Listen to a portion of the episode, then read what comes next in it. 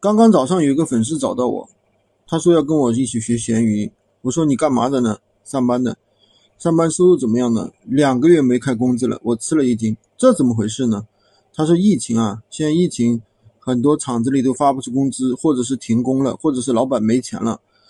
哎呀，怎么说呢？今年呢，疫情其实已经不是第一年了，疫情已经是第三年了。那很多人还遇到这样的情况，这就是我们说的一个什么？未雨绸缪，未雨绸缪。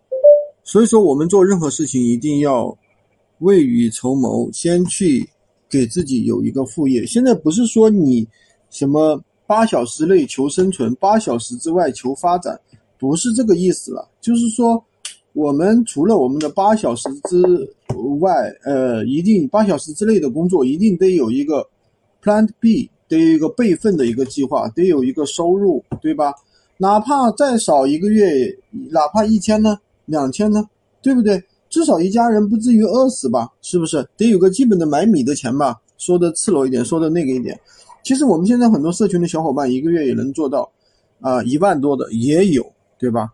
所以说，我觉得，嗯，现在这个社会啊，真的是每个人都特别难，好吧？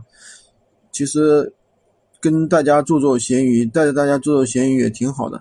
也是帮大家造福吧，让大家的生活没有那么难，好吧？今天就跟大家分享这么多。喜欢军哥的可以关注我，订阅我的专辑，当然也可以加我的微，在我头像旁边获取闲鱼快速上手笔记。